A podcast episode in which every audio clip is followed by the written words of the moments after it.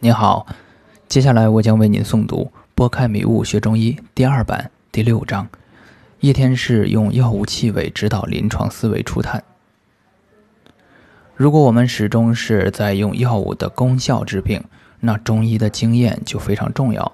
没有长时间积累的经验，根本没办法了解一味药的作用，而且这种经验没办法传承。运用气味理论指导中药临床，条理分明，只简愈繁，最后用药可千变万化而法度森严。运用气味治病，我最佩服的就是清代叶天士。在整本《临症医案指南》中，我们很难从药物功效上找到叶天士的用药思路。他用药千奇百怪，很多人读不懂叶天士的医案，就妄言其不懂看病。其实，仔细看看叶天士的每一个医案。都投射着严格的法度，并根据具体病情灵活选药。以下随便举几个案例说明：某二六肺胃治痹，腹膈痹痛，咳疮黏痰，苦心开郁为主，当戒腥膻。僧五二，今日风温上受，寸口脉毒大，肺受灼热，生出不阳，先与心凉清上。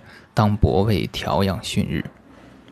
五五五，久咳湿盛，便痰化火，性不喜甜，热聚胃口犯肺，气逆吐食，上中湿热，主以淡渗，佐以苦温。从这三个看似再平常不过的医案，就可以看出叶天士的用药思路。第一个病为胸痹，为一种气机闭阻的病，选择味辛。苦动性较大的药开郁。第二个病为风温，以药物辛凉之性治疗，且只取药物的气。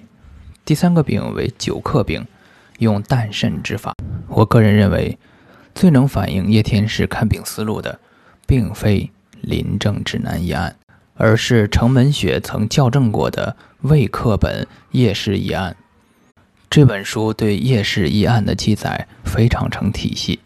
我们可以看一下叶天士的医案，其并没有对奇怪病情进行神话般的描述，也没有对神奇疗效进行夸张的记载，而只是朴实的医案记录。对于日诊百人并且效率很高的医生，没有能力记住自己究竟治好几个病人，也不会沾沾自喜于自己治好的疑难重病，更没有精力翻出自己治疗成功的医案，自己佩服自己一番。因为大量的成功病例会冲淡你对治好某一疑难病的狂喜。真正的中医应该有的，还是精准而快速的辩证，平淡的高有效率和高治愈率。我并不喜欢现在很多中医偶尔治好一个病后，就抑制不住自己内心的激动，一定要与别人分享这个成功病例。这只能反映这位中医治疗这类病大部分是失败的。千万不要陶醉于。自己以前曾经治好的医案中，这是医术退步的开始。叶天士的医案用药非常精简，我们看看他的所有处方，没有一个方剂是五味俱全的，最多的是用两个到三个不同的味组成方子，极个别处方会用到四个不同的味，绝无五个味同时出现在一张方剂中。后人解叶天士的医案，总是从药物功效入手而牵强附会，不能够从其气味入手分析叶天士处方的法度，故而会越解越玄，而终不得其意。